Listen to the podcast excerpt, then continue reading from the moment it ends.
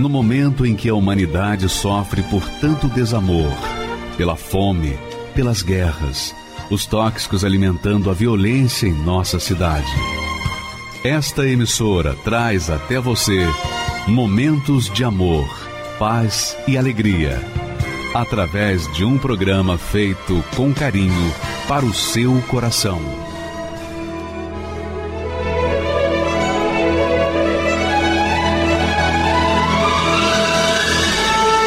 E agora, com você, a Palavra Amiga do Bispo Macedo.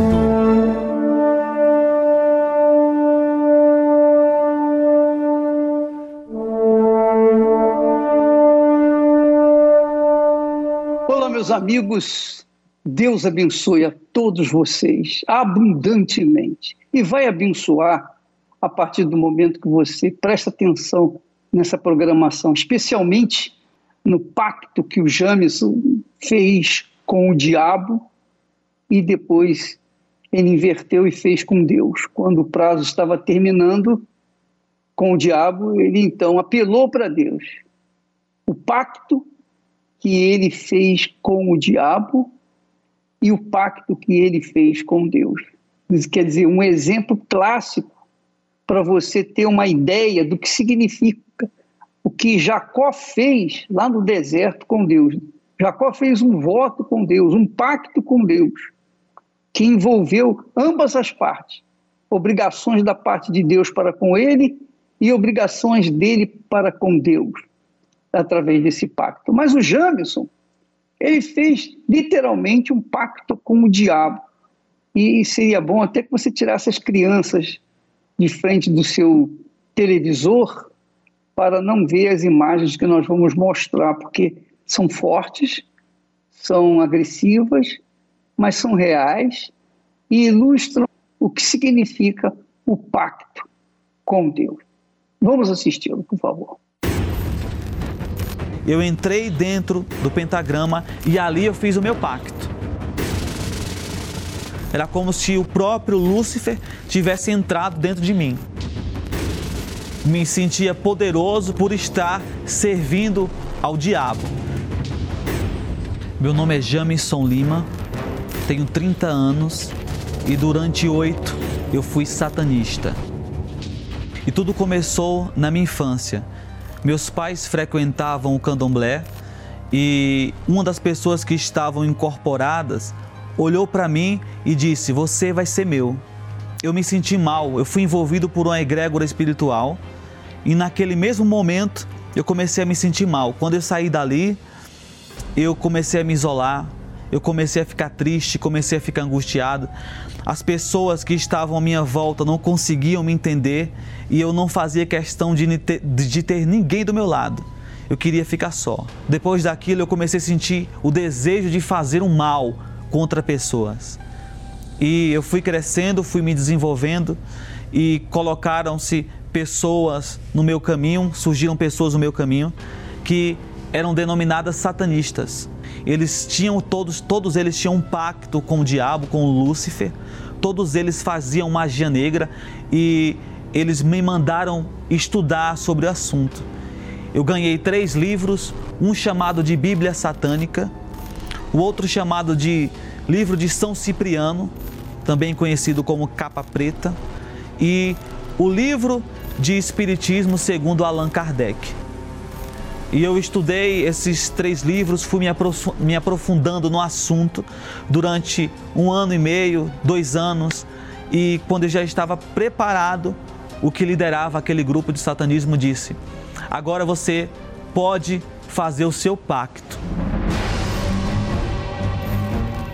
E meu pacto foi feito em um cemitério, um dia de sexta-feira, às três da manhã. Era um dia chuvoso, sexta-feira, três da manhã. Nos dirigimos até o assentamento da Calunga Pequena, aonde se invocava o bode Bafomé. Lúcifer, também conhecido como bode Bafomé, dentro do satanismo. Ali nós derramamos sangue, sangue de bode, sangue humano e sangue de boi, para fazer o desenho da estrela do pentagrama, onde eu estaria dentro. Quando fizemos aquele desenho do pentagrama eu entrei dentro do pentagrama e ali eu fiz o meu pacto. Eu cortei o pulso, eu fiz um corte no meu pulso e derramei o meu sangue junto com aquele sangue que estava na estrela do pentagrama do bode Bafomé.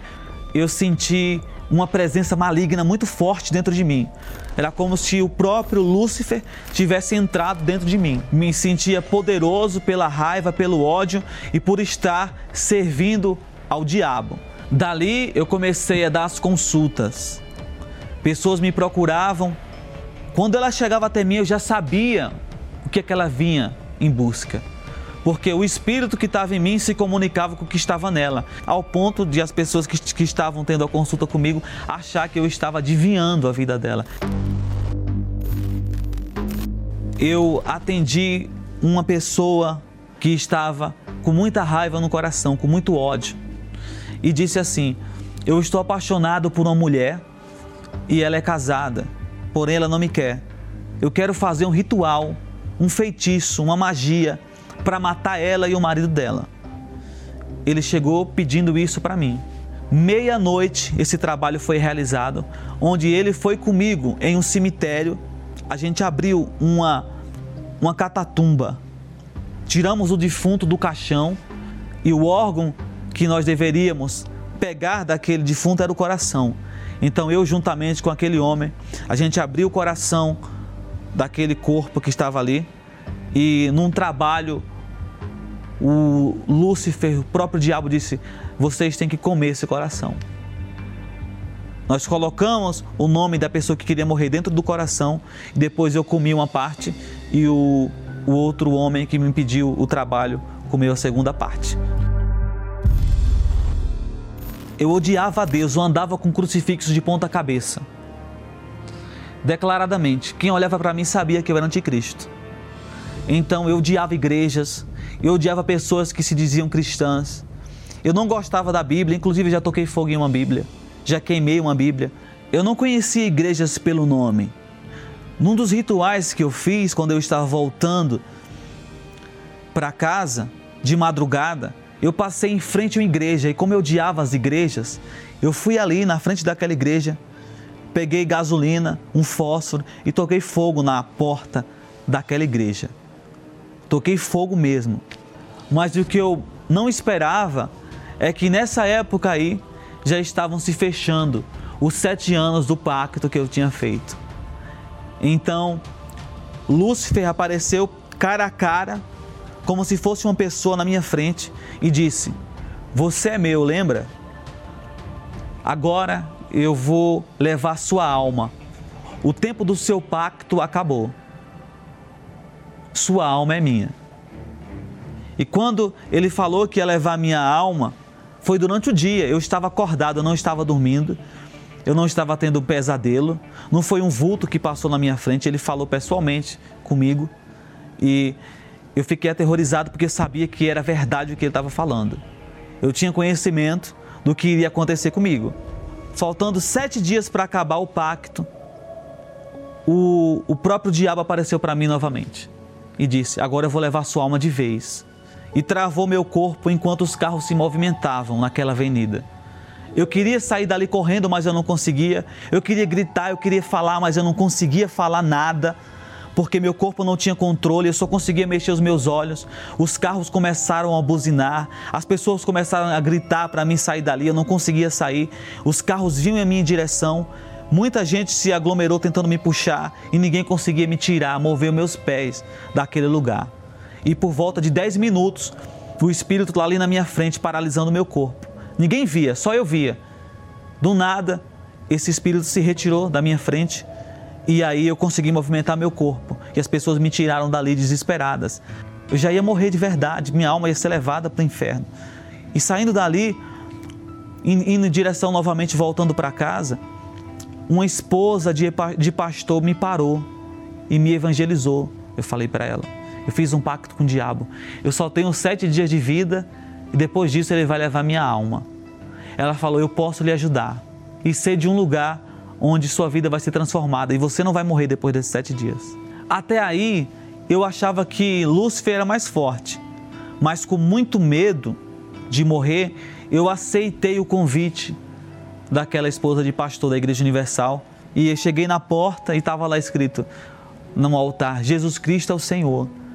Aí eu pensei o seguinte: se esse Senhor aí é mais forte do que o meu, eu vou durar mais sete dias com vida.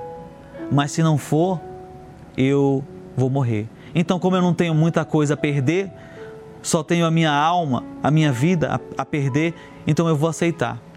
Aí entrei. O pastor estava fazendo uma oração de libertação. Tinha uma pessoa ali naquele culto, incorporada com um espírito igual àqueles que eu via. A mulher tinha um caroço. E o pastor perguntou se alguém achava que aquilo ali era mentira. E eu toquei no caroço, olhei para a mulher, eu vi que realmente era um espírito no corpo dela. Disso eu não, duvidei, mas eu duvidei que, ele, que, ela, que aquele caroço desapareceria dali. Fez a oração, expulsou aquele espírito maligno do corpo dela e o caroço desapareceu na hora. E eu fiquei impactado com aquilo. Eu falei, realmente, esse, esse Senhor deles deve ser mais forte do que o que eu sirvo. Então eu vou ficar aqui. Eu não realizei nenhum trabalho após aquele culto que eu participei eu estava lutando para me, me, eu estava lutando, lutando mesmo contra o mal e comigo mesmo para me manter vivo, acreditando que aquele Senhor me salvaria, estaria, estaria me protegendo. Minha alma gritava pedindo socorro, pedindo uma chance àquele Senhor que eu tinha conhecido. E eu fui levando a sério aquele processo de libertação, não faltava nos cultos de libertação, até que um dia nunca mais eu vi vulto, nunca mais eu vi vozes, nunca mais eu vi espíritos na minha frente pessoas mortas, nunca mais vi nada disso. Eu me senti liberto, então decidi me batizar nas águas. Eu já não era mais anticristo, eu já não tinha mais ódio de Deus, das pessoas. Meu coração já estava em paz. Me batizei nas águas, já consciente do que estava fazendo. Eu já vinha lendo a Bíblia e eu pedi, eu li a passagem que Jesus foi batizado nas águas em seguida com o Espírito Santo. Eu fiz um jejum pedindo para que Deus me desse também o Espírito Santo naquele dia, como foi com Jesus. Eu sabia que era possível. Eu me batizei nas águas, quando eu levantei das águas, eu, me, eu, eu fui, eu, eu, levantou uma pessoa nova. Alguém diferente se levantou, não era mais o mesmo Jamison. Já era ali uma outra pessoa. Quando eu saí das águas, eu já saí sentindo a presença de Deus. E eu já fui junto com o pastor para o salão buscar o Espírito Santo. E quando o pastor começou a buscar o Espírito Santo, que ele falou: levante as mãos para o alto e comecem a buscar o Espírito Santo. Quando ele falou isso, que eu comecei a buscar na hora, eu já fui batizado com o Espírito Santo. No mesmo dia que eu fui batizado nas águas, eu fui também batizado com o Espírito Santo. Foi uma experiência nova. Eu senti a presença de Deus, eu percebi a presença de Deus, tive a certeza do Espírito de Deus entrando dentro de mim e veio um desejo muito grande de ganhar almas, de ajudar as pessoas que sofriam depois daquilo, surgiu um desejo muito grande dentro do meu coração de fazer diferente. Porque eu que prejudicava as pessoas fazendo os trabalhos de magia negra para matar, para separar ebós, para destruir casamentos, eu estava com um sentimento, um desejo diferente no meu coração, que era desfazer aquele tipo de obra que pessoas como eu faziam no passado. Desfazer as obras do mal. Deus falou forte comigo, falou: você pode fazer mais, você pode entregar mais da sua vida, você pode ir muito mais além. E eu, sim, e eu, e eu comecei a perceber que eu estava já no meu coração, que já estava dentro do meu coração o desejo de ser pastor. Então eu, Deus me chamou para o altar para fazer a obra como pastor. Hoje a minha vida está totalmente transformada. Sou casado, Sou uma pessoa realizada, feliz com minha esposa, feliz fazendo a obra de Deus, realizado de verdade. Hoje eu sei o que é felicidade, hoje eu sei o que é paz, hoje eu sei o que é alegria, hoje eu sei o que é a luz. O Espírito Santo de Deus representa a vida que eu tenho hoje, porque se o Espírito Santo não tivesse me alcançado, eu não estaria vivo hoje aqui para contar esse relato o Espírito de Deus, para mim, tem um valor inestimável. Quem tem um pacto com Deus é uma pessoa livre e completa, realizada através do Espírito Santo. Magnífico, na é verdade.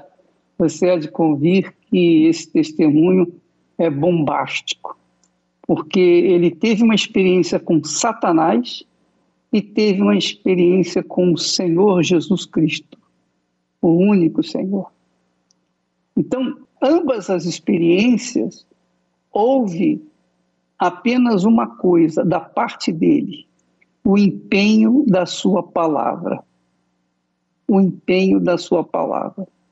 Porque num pacto, seja com Deus ou com o diabo, qualquer coisa que você faça envolve a sua palavra, o seu voto, envolve a sua vida. Porque quando falo em palavra, estou falando do seu interior, do seu ser. Porque o pacto é algo sobrenatural.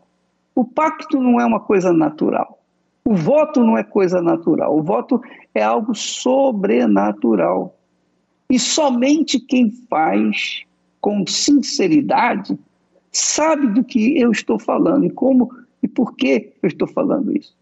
Porque quando ele fez um pacto com o diabo, não foi o fato dele ir no cemitério, ir lá abrir o caixão, tirar o defunto, tirar o coração do defunto, comer um pedaço e depois colocar um pouco de sangue onde ele fez o pacto com Satanás.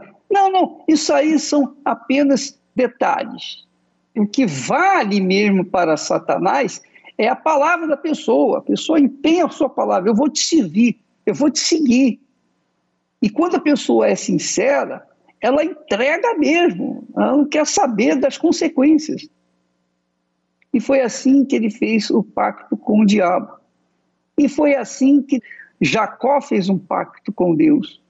Porque quando Jacó fez o pacto com Deus, ele empenhou apenas a sua palavra, ele não tinha nada para oferecer a Deus. Ele não fez ofertas, ele não fez orações, ele não louvou, ele não adorou a Deus, nada disso. Ele apenas pronunciou palavras.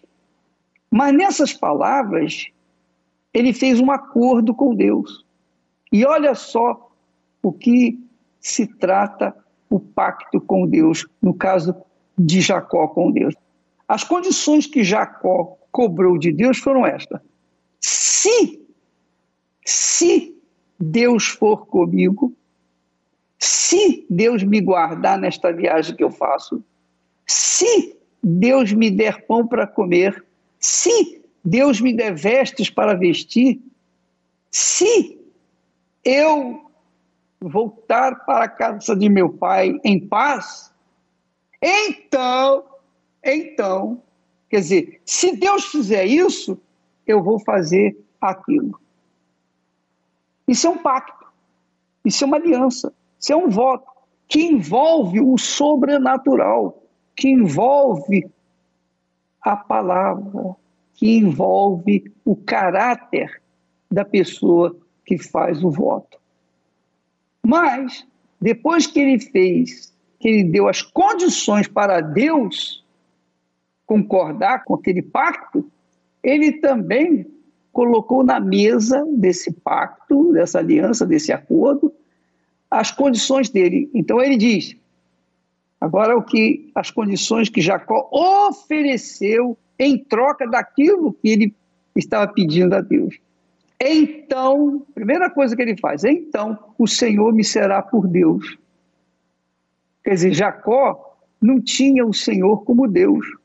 Embora tivesse visto a Deus no sonho na escada, com o anjo subindo e descendo. Embora ele tivesse tido experiências com Deus, mas Deus não era o Senhor dele. Então ele diz: se o Senhor fizer isso que eu estou te pedindo, então o Senhor me será Deus e esta pedra que eu tenho posto por coluna será a casa de Deus. E de tudo quanto me deres, tudo quanto me deres, certamente, com certeza, te darei as primícias, o dízimo.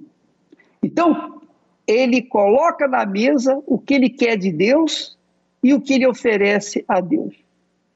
Quer dizer, você que está me assistindo nesse momento, em termos práticos, é assim: você é a pessoa pobre, desempregada, talvez esteja sofrendo com essa pandemia, seus negócios vão mal.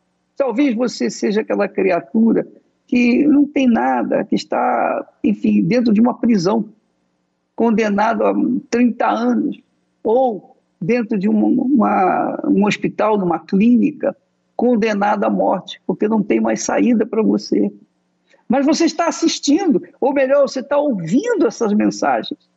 E é óbvio que, ainda que você não tenha nada, absolutamente nada, para oferecer a Deus, você tem a sua alma, a sua palavra, a sua honra, a sua dignidade. Oh, meu Deus. Talvez você diga, nem digno eu sou, bispo, não tem problema. Mas se você levar a sério o compromisso com Deus, ó oh, Senhor, se o Senhor me der isso e aquilo, a saúde, dinheiro, condições para ganhar dinheiro e sustentar minha família, condições de sair definitivamente desse hospital para uma vida de saudável, etc. Você pode colocar as suas condições, mas depois você vai falar assim: Senhor, tu, depois que fizeres isso, tu serás o meu Senhor, o meu Deus e sobre esta pedra, neste lugar, eu consagrarei para te servir. E tudo quanto me deres, com certeza lhe darei o dízimo. Se você honrar os seus compromissos assumidos com Deus, Deus vai honrar aquela palavra sua, aquela promessa, com aquilo que você pediu a Ele. Então é, é assim: toma lá, da cá. Se eu me dar isso, eu te darei aquilo. É isso aí. Mas, é claro, no caso, quando esse rapaz, o Jamison, servia a Satanás, as pessoas vinham pedir para ele para matar, para tirar o marido, para tirar a mulher do outro, a mulher de alguém. Não é isso. Se você fizer um pedido que contraria a justiça, que contraria o que é honesto, que contraria a vontade de Deus, então saiba de antemão que esse pacto não vai valer, esse voto não vai funcionar, não vai acontecer nada. Mas se você está propondo no seu coração, essa é a proposta que você tem, você propõe exatamente aquilo que você quer fazer, irá fazer. E Deus sabe. E Deus sabe, ele sabia que Jacó iria cumprir a sua parte. Então Deus lhe deu as condições para que ele pudesse cumprir tudo aquilo que ele havia prometido. E, de fato, no versículo de Gênesis 31, diz o texto que 14 anos depois, 14 anos depois que Jacó fez o pacto com Deus, então Deus apareceu para ele novamente, dizendo: Eu sou o Deus de Betel, o Deus onde te apareceu em Betel, onde tens ungido uma coluna, onde me fizeste um voto. Olha Deus lembrando aí a Jacó de tudo que ele havia prometido a Deus. E Deus havia aberto as portas para ele, porque ele estava trabalhando. Ele não estava desempregado, ele não estava mais no deserto. Ele já tinha casado. Ele já era casado, tinha filhos. Então, Deus fala para ele: levanta-te agora. Quer dizer, tome posição agora e sai desta terra. E volta para a terra da tua parentela em paz. Em outras palavras.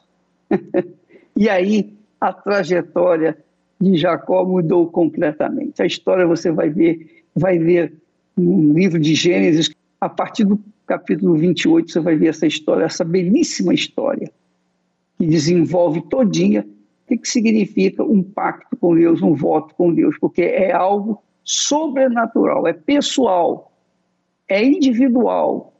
Cada um faz o voto de acordo com a sua situação. Cada um faz um voto de acordo com a sua capacidade ou fé, ou fé para cumprir o compromisso assumido com Deus. Mas saiba, minha amiga, meu amigo, um voto com Deus é como um pacto. É como um pacto. Você tem que levar a sério. Porque se você não levar a sério, você vai perder. Você vai perder. E é melhor que você nem faça nenhum voto do que venha se precipitar e venha fazer um voto que você não vai cumprir. Porque se você fizer isso, você vai ser considerado por Deus como um, um todo. Essa é a verdade. Eu queria que você prestasse bastante atenção, porque nós temos uma matéria que fala de domingo, o reencontro, o dia do reencontro. Você que um dia teve um encontro com Deus, virou as costas, não cumpriu a sua parte no trato com Ele e hoje está caído. Então, de repente, se você ainda nutre dentro de si uma vontade de voltar como filho pródigo, este domingo será um domingo memorável, porque nós teremos o reencontro. Para muita gente vai ser um reencontro, para outros vai ser um encontro. Vamos a essa matéria, por favor.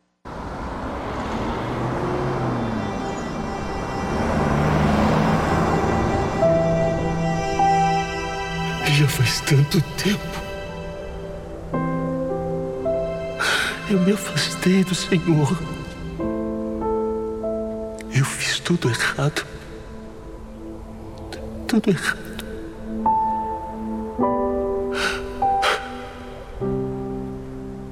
Eu sei que não mereço. Mas se existe alguma chance, eu quero tanto. Eu preciso tanto. Pai. Pai. É tempo de se reencontrar com Deus. Neste domingo, 30 de maio, o domingo do reencontro. Às sete da manhã, nove e meia e dezoito horas. No Templo de Salomão ou em uma igreja universal do Reino de Deus. Quando você casa, você, você pensa em realizar os sonhos de você dar uma moradia, de você comprar o que o seu filho está pedindo. É, eu não estava conseguindo realizar isso. Os nossos sonhos estavam começando a, a se frustrar. Meu nome é Cláudio, é, eu tenho 44 anos, sou empresário. Eu conheci a Igreja Universal por conta dos meus pais, a convite dos meus pais, por conta do, do, que, o, do que a mídia falava, do que os meus amigos falavam. Eu comecei a ter maus olhos com as coisas da igreja. Comecei a ter maus olhos com os pastores, comecei a ter maus olhos com o dízimo, com a oferta. E eu não entendia muito bem é, o que era salvação. Os pastores falavam sobre, sobre a salvação, os pastores falavam que eu tinha uma alma, mas para mim eu não entendia aquilo. Para mim, o, o que eu entendia é que tudo começava e terminava aqui, por mais que os pastores pregavam. E eu comecei a, a esfriar na fé, comecei a me afastar das coisas de Deus. E o mundo, e o mundo foi foi me acolhendo. Nesse meio tempo que eu me afastei da igreja, é, eu conheci a minha esposa, eu casei, eu continuei estudando, mas as coisas elas não davam, não estavam dando certo. Mesmo batalhando, procurando um emprego melhor, né, fazendo as coisas certas, o dinheiro não rendia. O meu salário que eu recebia, eu estava sempre endividado, sempre faltava dinheiro para fechar as contas do mês. Alguma coisa sempre acontecia que fazia o dinheiro não render. Ou o carro quebrava, ou acontecia alguma coisa em casa, né? Alguma coisa na saúde, né? Que fazia com que o dinheiro entrasse num saquetel furado. Isso passou a refletir no meu casamento, né? Quando você casa, você, você pensa em realizar os sonhos, os sonhos daquela pessoa que você está casando, que são os sonhos que são comuns aos seus. E essa cobrança havia da minha esposa é, é para eu procurar um trabalho melhor, né? É, procurar uma empresa melhor, é, que tivesse um salário melhor, um ganho melhor, para que esses sonhos pudessem ser realizados. São sonhos de, de você viver bem em casa, de você comprar o que o seu filho está pedindo, de você dar uma moradia é, é, que, que, você considera que a sua família merece. É, eu não estava conseguindo realizar isso. Os nossos sonhos estavam começando a, a se frustrar. E, e havia um, um, casal, até um, um parente meu, que frequentava a minha casa. E ele tinha, ele estava com uma grande dificuldade no casamento. E por conta dessa dificuldade do, do casamento, nós nos lembramos da igreja e começamos a frequentar, levar, levar esse casal na igreja. Eu comecei aí no domingo, comecei aí quarta-feira, até para acompanhar esse casal e tentar ajudar a solucionar o problema deles. Mas eu e minha esposa nós começamos a perceber que nós estávamos com um problema também, que nós isso estava fazendo bem para nós, para o nosso casamento. A partir do momento que nós começamos a frequentar a igreja, os pastores passavam que, que tudo podia mudar, que tudo podia ser diferente. E eu comecei a acreditar. Eu comecei a acreditar que a minha vida poderia ser diferente. Eu comecei a acreditar que o futuro poderia ser diferente, que o que eu plantasse hoje eu poderia colher no futuro. E os pastores pregavam que tinha um Deus que poderia me ajudar, que poderia que poderia me ajudar nas situações do casamento, que poderia me ajudar nas situações na empresa. E Deus, ele foi abrindo as portas. Deus nos, nos mostrou um novo caminho. Eu comecei a, a sonhar de novo. Passei a enxergar que eu poderia dar uma vida melhor para os meus filhos, que eu poderia ser um pai melhor, que eu poderia ser um marido melhor. E a minha visão ela foi se abrindo e eu fui percebendo os meus defeitos, eu fui percebendo o que, que eu tinha que mudar em mim. Eu já conseguia sentar e conversar com a minha esposa. Nós começamos a frequentar as reuniões juntos e nós começamos a planejar o futuro juntos, a planejar uma vida que já não era mais só eu e ela, era eu, ela e colocando Deus à frente de todas as coisas, colocando a fé na frente de todas as coisas. Eu frequentando as reuniões, os pastores eles pregavam sobre o Espírito Santo.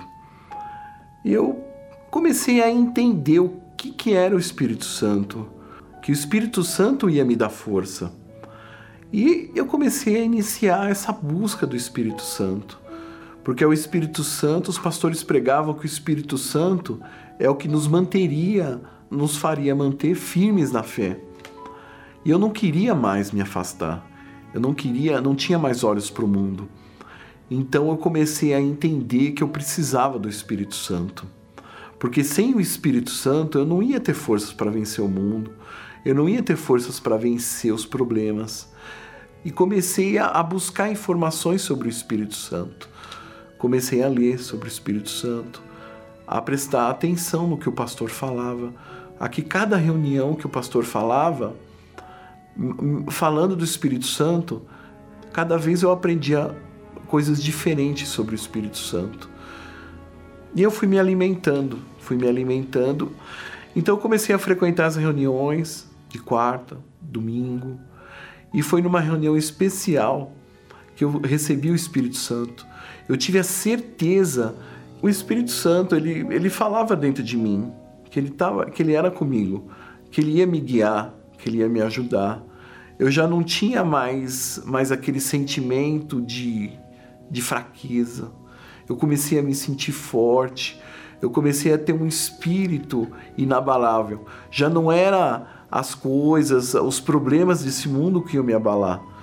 Então o Espírito Santo, ele me guiava, ele começou a me guiar. Ele começou a me guiar no meu casamento, começou a me guiar no trabalho.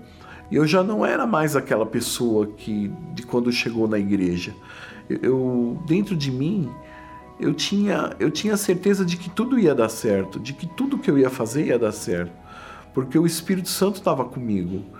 Quando você recebe o Espírito Santo, você tem uma fonte de água viva dentro de você. Então eu, eu, eu, eu tinha certeza que aquela fonte, aquela força vinha do, vem do Espírito Santo. Né? Depois que eu recebi o Espírito Santo, eu comecei a evangelizar mais, eu comecei a ter amor pelas almas, querer passar o que eu tinha aprendido pro, pro próximo. Né? Eu queria falar de Deus para as pessoas e que as pessoas também poderiam receber esse Espírito, também poderiam ter, ter essa força na vida delas. Depois que eu recebi o Espírito Santo, eu tive a visão de abrir meu próprio negócio, que eu poderia ter novas ideias, eu tive novas ideias, comecei a pensar diferente e dentro de casa as coisas começaram a melhorar. Eu já comecei a me sentir um provedor da casa. Eu consegui realizar os sonhos da minha esposa, conseguimos realizar os sonhos da, da, da, da nossa juventude. Eu consegui ser um pai melhor para os meus filhos, eu consigo dialogar com os meus filhos. Hoje nós sentamos, nós somos uma família unida, nós somos uma família feliz. Nós realizamos os sonhos que nós queríamos, o sonho da nossa casa. O que eu aprendi na Igreja Universal foi como viver, foi como tratar minha esposa. Veio toda a direção de Deus. Eu aprendi sobre o Espírito Santo. Tudo que eu tenho hoje, eu devo ao Espírito Santo. Não existe bem algum que uma pessoa possa ter nesse mundo do que ter o Espírito Santo dentro de você. Aquele trabalho que você chegava tarde em casa. Amizades que pareciam boas. Distrações que tomavam o seu tempo. Palavras e comportamentos que você viu e ouviu você ia tão bem. Até que em um momento alguma coisa te fez parar no meio do caminho pelo qual lutou tanto para chegar. Não deixe que nada e ninguém te afaste daquele que te deu vida quando você mesmo não acreditava que era possível. Olhe para frente e retome a caminhada rumo à verdadeira alegria. Neste domingo, 30 de maio, o Domingo do Reencontro, às 7 da manhã, 9 e meia e 18 horas, no Templo de Salomão ou em uma igreja universal do Reino de Deus. Eu me chamo Angélica do Nascimento Ferreira, tenho 39 anos, sou funcionária pública municipal. E meu pai era alcoólatra, então ele agredia minha mãe, né? Então a gente cresceu num lar assim muito difícil, né? Aos 17 anos eu estava noiva e engravidei. Aí nós fomos morar junto, depois nós casamos. E a mesma história se repetiu, porque minha mãe era assim, meu pai vivia com traições e no nosso relacionamento também. Havia traições de ambas as partes, brigas, agressões físicas e verbais era uma situação muito difícil. Tinha trabalhava, mas o dinheiro não dava. Era assim, era separar o aluguel, pagar as continhas. Tinha dia que não tinha, contava moedas para comprar um pão, para comprar um leite, uma bolacha. Acreditava que a vida ia ser aquilo e, e pensava em separar, né? Então eu, eu cheguei na igreja sozinha, né? Eu e minha filha. Fui tendo algumas experiências com Deus, foi mudando gradativamente, né? Foi vendo algumas bênçãos de Deus na minha vida. Aí eu tinha assim que eu dentro de mim que eu tinha o Espírito Santo.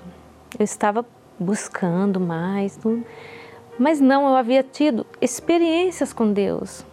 Eu já tinha provado das bênçãos deles, mas ele dentro de mim não não estava. Um dia um pastor estava numa reunião de sexta-feira e o pastor perguntou assim: Quem tem o Espírito Santo? E eu fiz assim, mas aquilo dentro de mim, você não tem o Espírito Santo. Mas foi Deus falando comigo naquele momento. Tenho certeza absoluta disso. Eu estava fazendo tudo no automático. Eu li a Bíblia no automático. Ler, como fazer uma, uma, uma literatura qualquer. As orações não passavam do teto da minha casa. né? Assim, aquela fé assim que eu comecei não estava mais. Eu via a, a frieza, a, o quão distante eu estava do Senhor.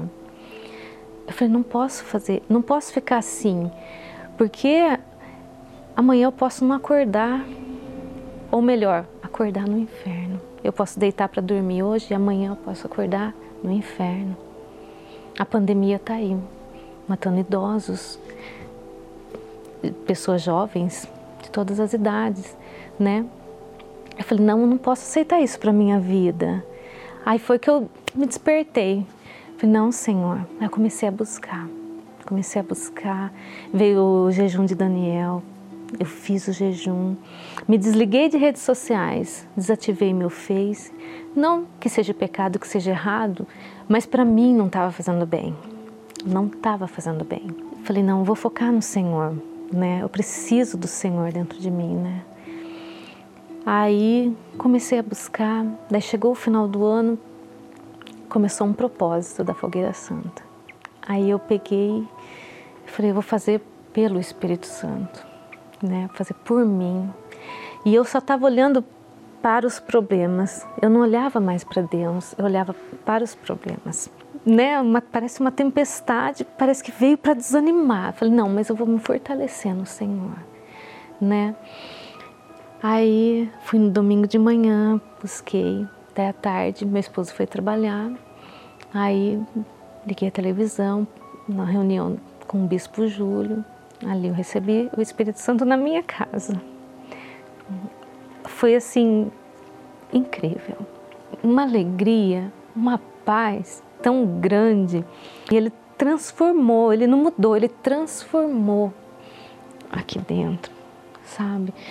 E eu e assim, completamente, assim, hoje eu sou uma nova criatura. Eu era uma pessoa muito sentimental, sabe, de chorar por tudo, de né? E, e Deus tirou isso de mim. Agradeço primeiro a Deus por ter as portas da, da Universal aberta, né?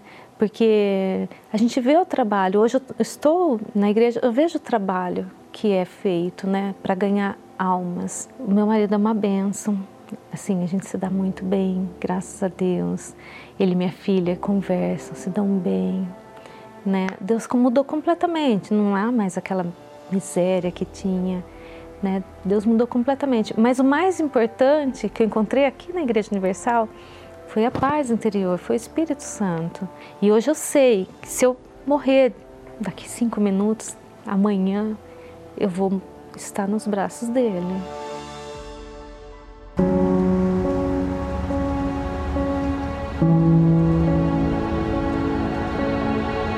Eu queria, neste momento, orar por você.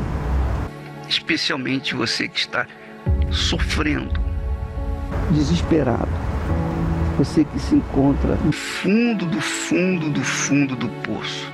Deus se encontra aí com você que está sofrendo, gemendo.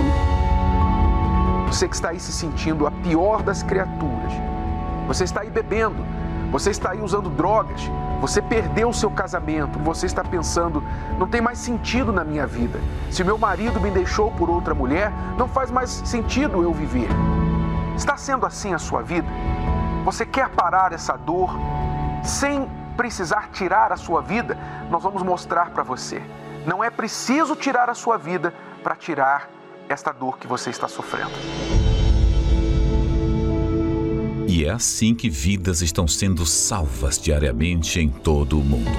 Um dia de madrugada, eu fiquei procurando os canais na televisão. Lá estava um homem de Deus e tudo que ele. E aquilo me chamou muita atenção porque ele me chamou a si mesmo com essas palavras, sabe? Olha para tua vida. Tudo que você ganha vai para remédio, você não tem paz. Eu não aguento viver da maneira que eu estou vivendo. Agora imagine se essa programação não existisse.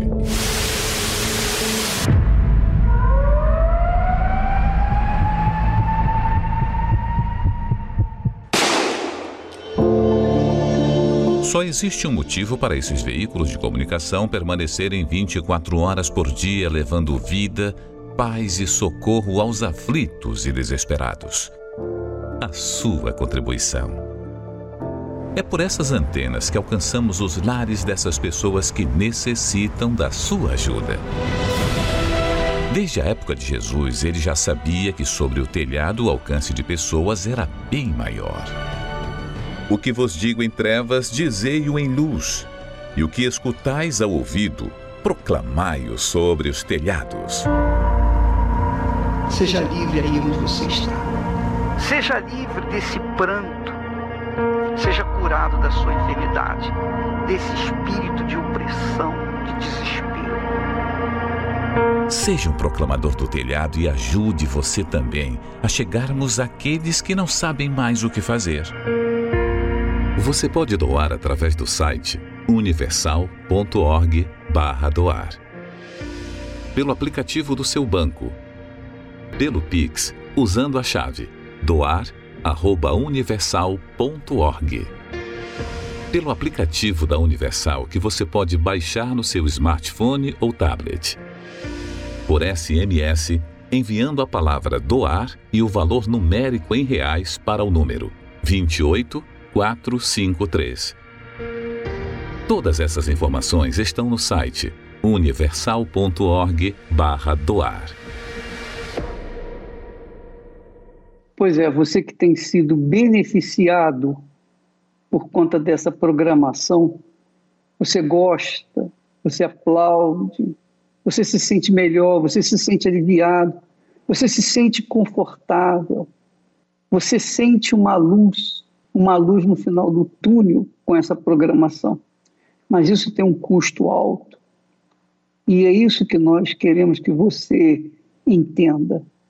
E caso você seja tocado pelo Espírito Santo, então estão aí os meios de como você pode fazer a sua doação, seu donativo generoso, exprimir a sua generosidade. Jesus disse que mais bem-aventurado é aquele que dá do que aquele que recebe. Quem dá, dá porque tem poder para dar. Quem recebe, recebe porque só tem condições de receber, não tem condições de dar. Então, você é uma pessoa que é tocado, está sendo tocado pelo Espírito Santo, então faça a sua doação, porque essa doação vai nos fazer ganhar almas. E ainda que você venha passar para a eternidade, ainda assim as suas ofertas, suas doações, você faz uma doação de algo precioso, um terreno, uma casa, você doa alguma coisa, ou deixe já premeditado para ser colocado no altar da Igreja Universal do Reino de Deus para pregar o Evangelho, você vai ganhar almas por toda a eternidade. Eu os determinei assim: eu vou deixar tudo o que tem o meu nome, eu vou deixar no altar de Deus para que mesmo depois da minha morte eu venha ganhar almas através daquelas ofertas, elas venham se transformar em vidas, em almas salvas para o nosso Senhor Jesus Cristo. Se você quiser fazer o mesmo, seja bem-vindo. Aí estão os caminhos que você deve usar e, obviamente, se o Espírito Santo tocar em você. É uma coisa pessoal. É algo que a gente não pode ficar cobrando, insistindo ou tentando sensibilizar as pessoas, não. Quem é tocado pelo Espírito Santo é tocado por ele e pronto, acabou, não precisa ficar falando muito. E aí está como você pode ganhar almas através de um homem de Deus. Agora, nós vamos entrar em oração com o bispo Júlio Freitas. Assim como a Angélica recebeu o Espírito Santo com a oração do bispo Júlio, você também pode recebê-lo aí onde você está. Vamos falar com Deus, você já deve ter o copo com água preparado, né? Vamos falar com Deus agora. Elevo os meus olhos para os montes, de onde me virá o socorro. O meu socorro vem do meu Senhor, que criou os céus e a terra. Não deixará que o teu pé vacile. O Senhor é quem te guarda.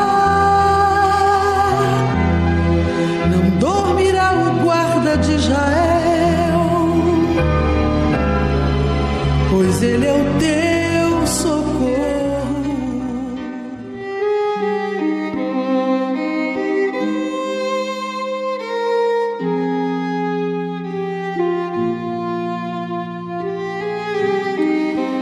Senhor Espírito Santo, eu sei que o Senhor marcou um encontro com esta pessoa que tem sido bombardeada, bombardeado com pensamentos negativos sobre si mesmo, que não consegue, que não pode, que não tem.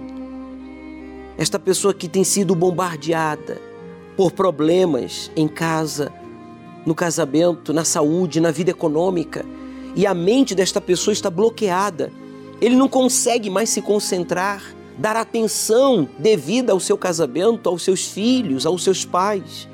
Em casa, ele é um monstro irritado, brigando por tudo e por nada, fazendo sempre uma tempestade em um copo com água. No trabalho não se concentra, tudo dá errado, sempre está se machucando, ou causando um acidente, ou envolvido em um acidente. Esta pessoa não tem paz, mal consegue descansar. Parece que o corpo deita, as horas passam, mas ele não dorme. Meu Deus, arranca agora esse espírito maligno que está bloqueando a mente desta pessoa, que não deixa esta pessoa se voltar para ti, se entregar de fato e de verdade e te obedecer, como diz as Escrituras Sagradas.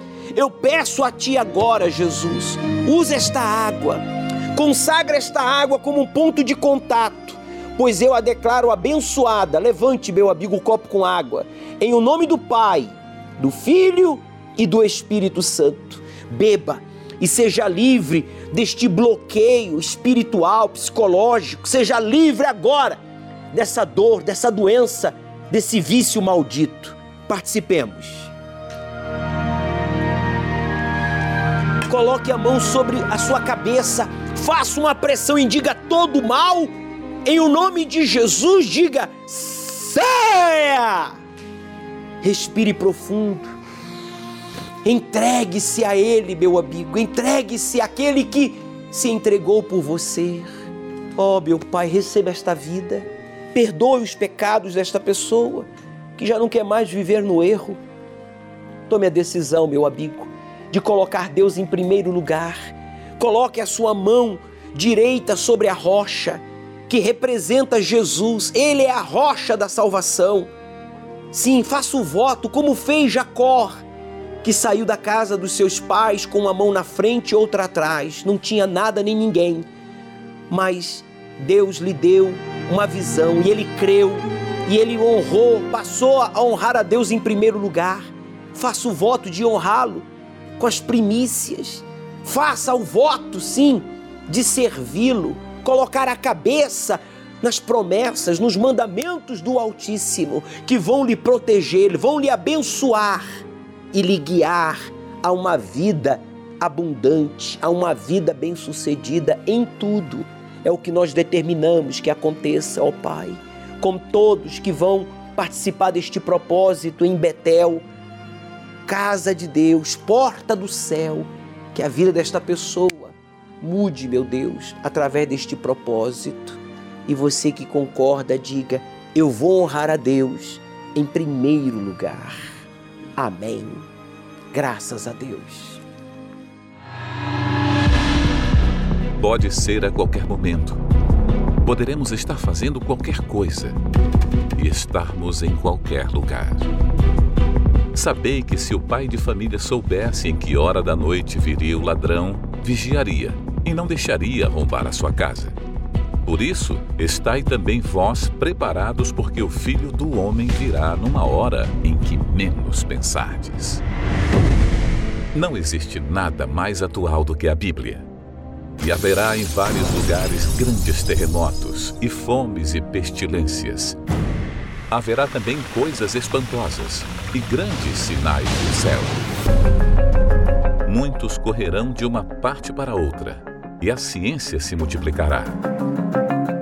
Nos últimos dias sobrevirão tempos terríveis, porque haverá homens amantes de si mesmos, avarentos, presunçosos, soberbos, blasfemos, desobedientes a pai e mães, ingratos, profanos, sem afeto natural, irreconciliáveis, caluniadores, incontinentes, cruéis, sem amor para com os bons, traidores, obstinados, orgulhosos, mais amigos dos deleites do que amigos de Deus.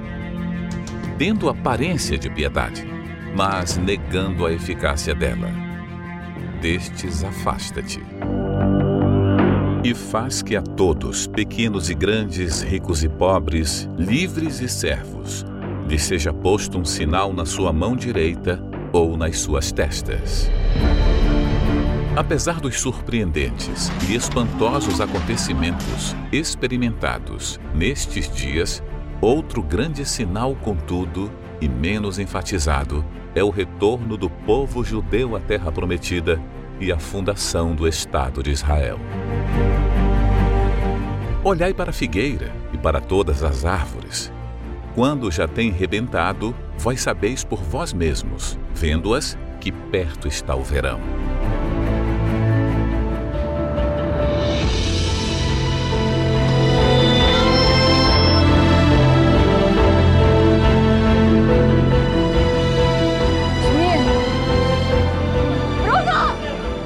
Domingo, às 18 horas, o estudo do Apocalipse, no Templo de Salomão, ao pôr do sol, na reunião do encontro com o Espírito Santo.